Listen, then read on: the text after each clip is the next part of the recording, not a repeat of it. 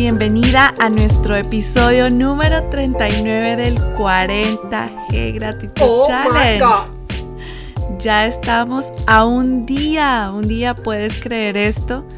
Hace 39 días no pensábamos que fuera a pasar todo lo que ha ocurrido, todo lo que este, este reto de gratitud ha significado en nuestras vidas, particularmente en la vida de Pipe y la mía.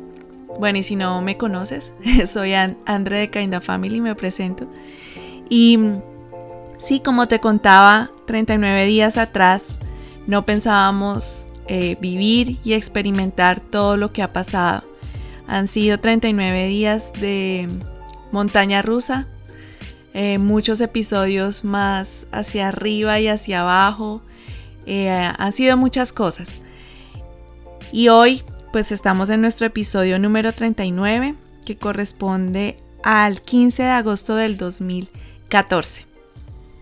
Hola, yo soy Pipe Ramírez y también te doy la bienvenida. Gracias por seguirnos, gracias por escucharnos y gracias por seguir este reto, por comprometerte 39 días. Este, este día, el 39, pues veníamos, ya les contamos ayer que estábamos en un cuarto ya más pequeño, pero con menos restricciones. Ya por fin no estábamos en UCI ni en cuidados intermedios aislados. Estábamos en un cuarto de habitación de clínica normal, digamos que sin tantas restricciones.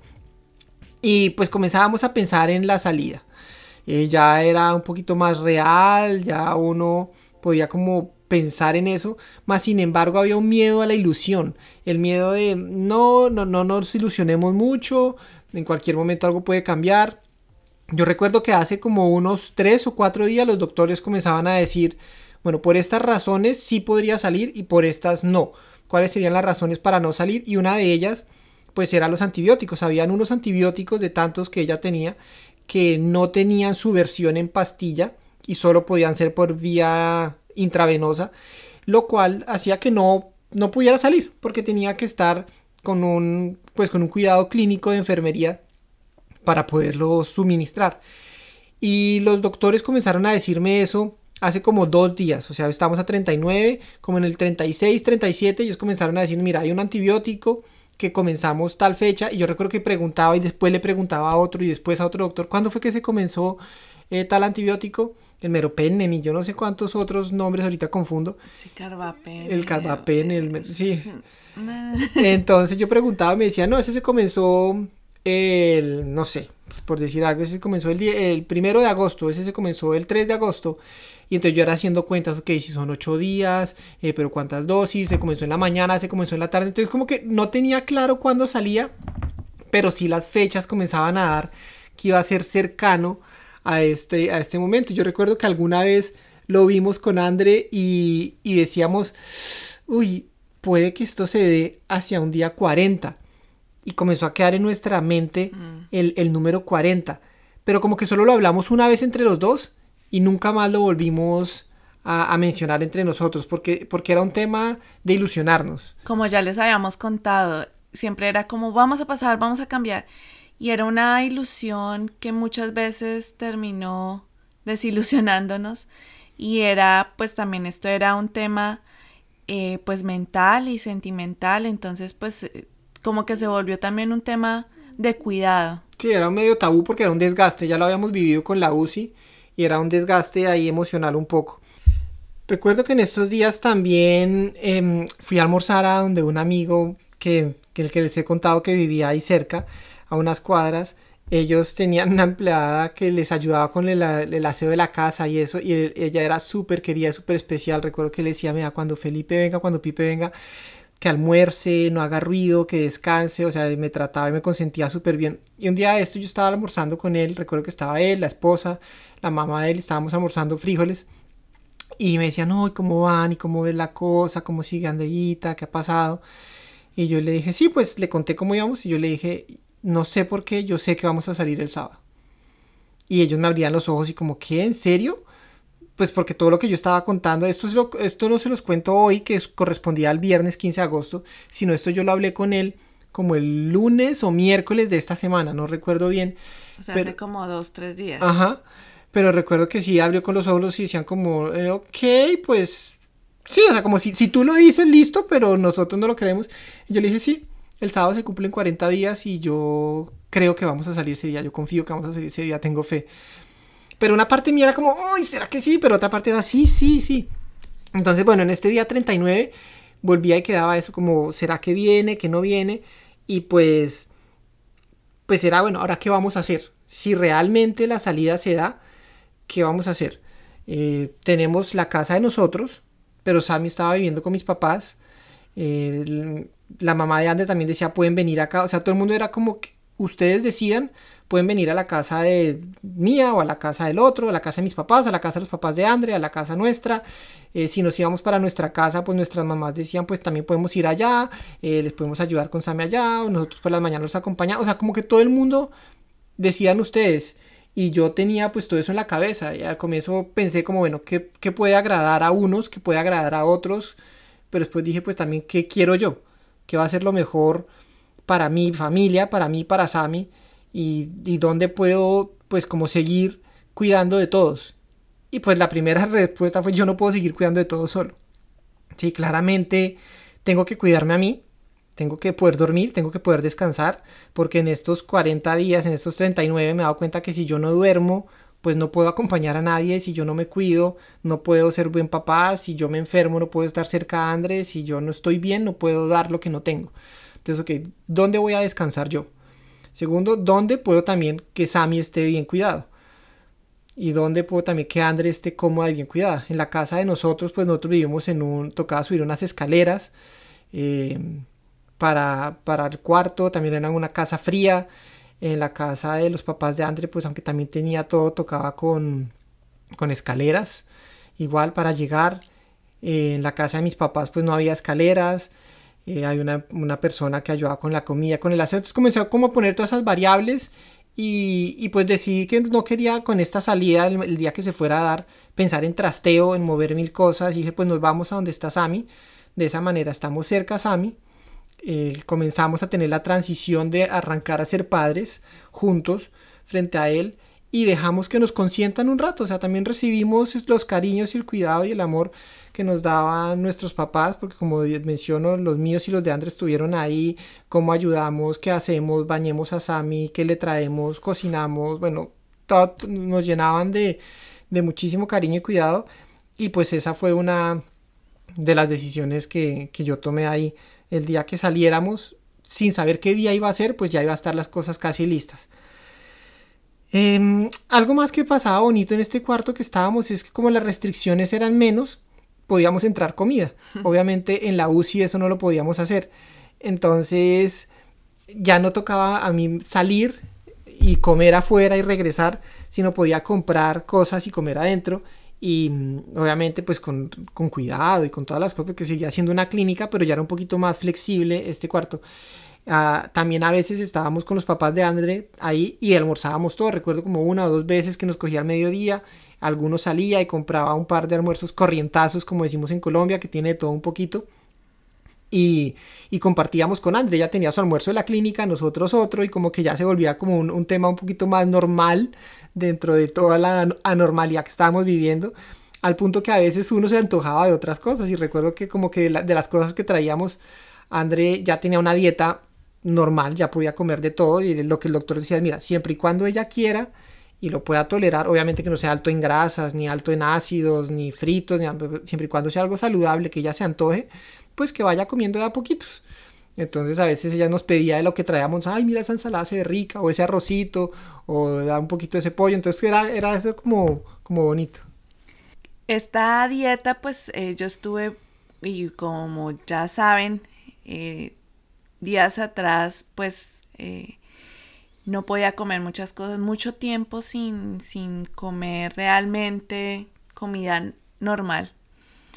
Entonces, en, en, esta, en estos momentos hubo unos, yo me acuerdo unos días donde yo sentía como mucha sed, pero no me podían dar agua. No, era como, como de a poquitos. O hielos, cuando podía, eh, no tenía el tubo en la garganta. Entonces era como así, de a poquitos, hielo. Cuando ya empecé como a, a no a comer, sino pues como a despertar el, el colon, también me llevaban paletas y me gustaba mucho que me llevaran, eran paletas como de, de fruta y a mí me encantaba comer de esas paletas porque era como sentir ese refresco en la boca.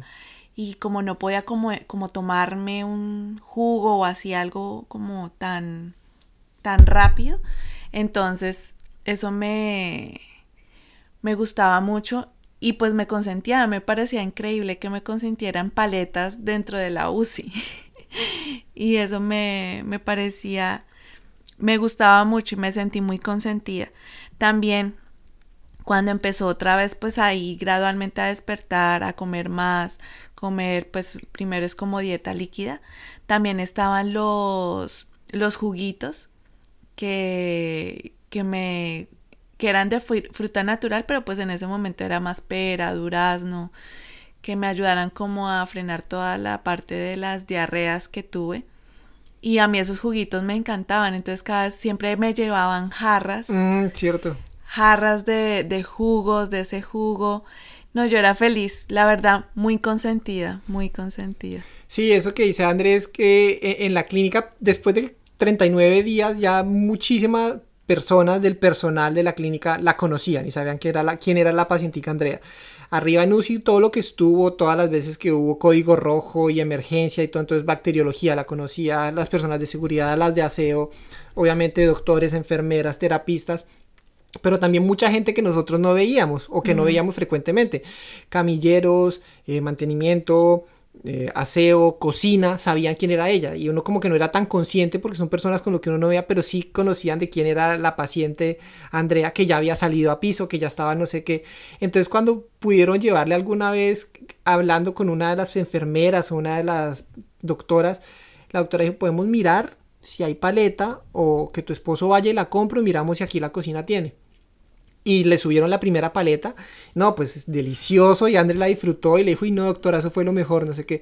Entonces se habló con la nutricionista y comenzaron, no mm. sé si en la, cómo era el stock de paletas en la clínica, pero comenzaron a asegurarse que hubiera paletas de las que le gustaba a André. Entonces casi que en cada comida las niñas de cocina, eh, por con aprobación de la doctora y de la nutrióloga, le subían y le decían, mira, aquí está su paletica, aquí está su paletica, y a veces como a mitad de la tarde o mitad de la mañana, como que quiere oncecitas, pues viene fruta, viene sus cosas, pero su paleta. Y lo otro que sí mencionaste, la jarra de jugo cuando las doctoras dijeron, sí, puede tomar jugo y líquidos todo el que quiera, aunque pues obviamente ella estaba inflamada. Era controlado. Era controlado, pero sí puede tomar jugos.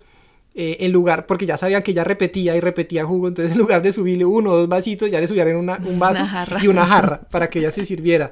Entonces, no, eso es pues obviamente gratitud porque sabemos que no es normal. Hmm. No todos los pacientes tienen ese privilegio y Dios nos rodeó a que André, con esas cositas tan pequeñas, pudiera sentirse como amada. Sí, esas, esas cosas pequeñas que, que una vez dice, ay, no, pues una paleta, pues tan simple, cosa de agua, hielo y agua. Pero pues mira, eh, era algo que para mí en esos momentos eran mis más grandes riquezas en esos momentos. como los antojotes y los gustos que se daba. Sí. Em, ese día yo puse un estatus y se los leo a las 3.30 de la tarde del día 39, viernes 15 de agosto, y dice, Andrea continúa mejorando poco a poco ya se han cumplido los tratamientos de algunos antibióticos y paulatinamente los van a estar quitando. Pronto se completará uno de ellos que es muy fuerte y exclusivamente por vía intravenosa, una de las razones para seguir hospitalizada. La idea de los médicos es continuar la recuperación en casa con terapias, nutrición especial, medicamentos vía oral, etc. Gloria a Dios porque ya se ve cerca la salida. Continuemos agradeciendo a Dios por todo esto y orando por toda la recuperación y cicatrización interna y externa. Al quitar todos estos medicamentos del cuerpo, que su cuerpo se siga mejorando aún más rápido. También por el momento que salgamos de la clínica, que sea el indicado y guiado por Dios. Que los doctores y nosotros tengamos paz y que el tan anhelado encuentro con nuestro bebé sea un momento especial, santo, con conexión instantánea y que André pueda vivir tranquila todas las emociones de reencontrarse con su bebé por primera vez fuera de la panza. Hasta ahí iba mi estatus y, y recuerdo que que sí, aunque, aunque podría que el antibiótico se acabara pronto, eso no aseguraba tampoco la salida, porque tenía que acabarse el antibiótico intravenoso, pero tenían que los exámenes continuar su, su estabilidad o mejoría progresiva. Y pues ya hemos visto hasta acá que eso ha sido una montaña rusa que podíamos verlo uno o dos días estables y una vez subía. Entonces nosotros estábamos como, sí, ok, que se acabe el antibiótico, pero señor, también que el resto de indicadores y como banderas que podían hacer que se quedara más tiempo no en la clínica, como que todo se... Entonces por eso la oración era como que, ok, Señor, que sea en tu tiempo. Y bueno, hoy, ¿por qué das gracias, amor? Porque doy gracias por poder comer juntos, por poder comer juntos, compartir eh, la mesa, compartir la comida, poder decir, me das un poquito del tuyo, me das un poquito del otro, eh, cuando salimos, cuando a veces queremos dos menús diferentes y entonces como no nos decidimos, entonces tú pides el uno y yo el otro y compartimos, eh, poder tener esa libertad contigo de... De menús. De, menús y aún con lo, con lo cuidadosa y celosa que eres de la comida, eh, siempre me permites meter el tenedor en tu plato, meter la mano y una papita, una cosita. Entonces, eso agradezco. Aquí un paréntesis. De pronto no nos conocen mucho, pero a mí particularmente me gusta dejar el último bocado, lo último, lo más rico que haya en el plato. Y usualmente Pipe me molesta que me va a quitar ese pedazo, entonces se imaginarán como... El riesgo que corro y la adrenalina tan fuerte cuando intento meter el tenedor al último bocado, o sea, ella va como que va dejando todo separado a un lado y al final ¿no te vas a comer eso? ¿Vas a dejar eso? Y yo... pero, pero aunque algunas veces que se ha dado, ella me ha compartido del último bocado. Y bueno, por eso te agradezco y agradezco por poder compartir un desayuno, un cafecito, un almuerzo, una cena. ¿Y tú, amor, por qué agradeces? Yo agradezco por, por lo consentida que fui en esos días. Claro, eh, uno como que viviéndolo no se da cuenta, pero cada pequeño detalle de cada persona, de la persona que cocinaba, de la persona que pensaba, de la nutricionista que me van a dar de alimentación, que me van a llevar, que todos esos pequeños detalles también forma parte de esa recuperación, no solo física, sino también emocional, porque también el que el que me consintieran, el que si yo quería una paleta, pues bueno, vamos a ver cómo le damos la paleta eh, en medio de tanta restricción ver cómo sí se podían ciertas cosas, que también eso me ayudaba anímicamente. Entonces quiero dar gracias por los jugos, por las paletas, a mí me encantan los jugos. Eh, y, y quiero también dar gracias por el amor que transmitían las personas que me rodeaban en lo que hacían. Ese amor de servicio, mm. porque no me conocían, eh, mucha gente yo a veces la veía y en varias ocasiones durante los primeros 10 días, cuando yo desperté, gente me iba a visitar y me decían, ah, es Andrea. Y yo, pues sí, soy yo. Pero yo no entendía porque como que la gente se, eh, se compadeció, tuvo tanta empatía con lo que estábamos viviendo. Mm que lo vivieron también con nosotros. Entonces cuando yo desperté, había gente que en serio iba y me, me veía, me visitaba, señora Andrea, ¿cómo está? Y yo lo conozco. y así fue hasta el último día. Mucha gente que, como decía Pipe, que no sabíamos, que está detrás en esa cadena de los exámenes, de los de tantas cosas que hay alrededor del paciente, que es ese amor, ese amor a servir, al servicio. Y doy gracias a, ustedes, a ustedes que, que, en el día a día proveen ese amor y ese servicio a los pacientes que están en el hospital. Es, es un servicio y hoy agradezco por ese amor, por ese amor mm. eh, que es tan desinteresado y que es tan eh, transparente, eh, tan desmedido a veces, tan sacrificial. Entonces doy gracias por ese amor. No sé, y aunque quisiéramos hacerle llegar estos podcasts a muchos de los que estuvieron en la clínica participando, es difícil, no tenemos los contactos, no sabemos cómo hacerlo, pero si tú estás oyendo esto y estuviste en algún momento cerca, o como amigo, o como personal, o algo, esa gratitud también es para ti. Gracias. Bueno, día 39, ya se viene el día 40. No les vamos a contar qué pasa, aunque ya saben, ya se lo imaginan. Entonces, pues nada, nos vemos Nos mañana. vemos mañana con el último día que cierra este challenge de 40 días de gratitud. Así que ahora es tu turno, es tu turno de dar gracias. Ve al grupo privado de Facebook si allí es donde estás llevando tu gratitud con nosotros. O ve a la ruta del challenge. O al cuadernito donde estás anotando tus gratitudes.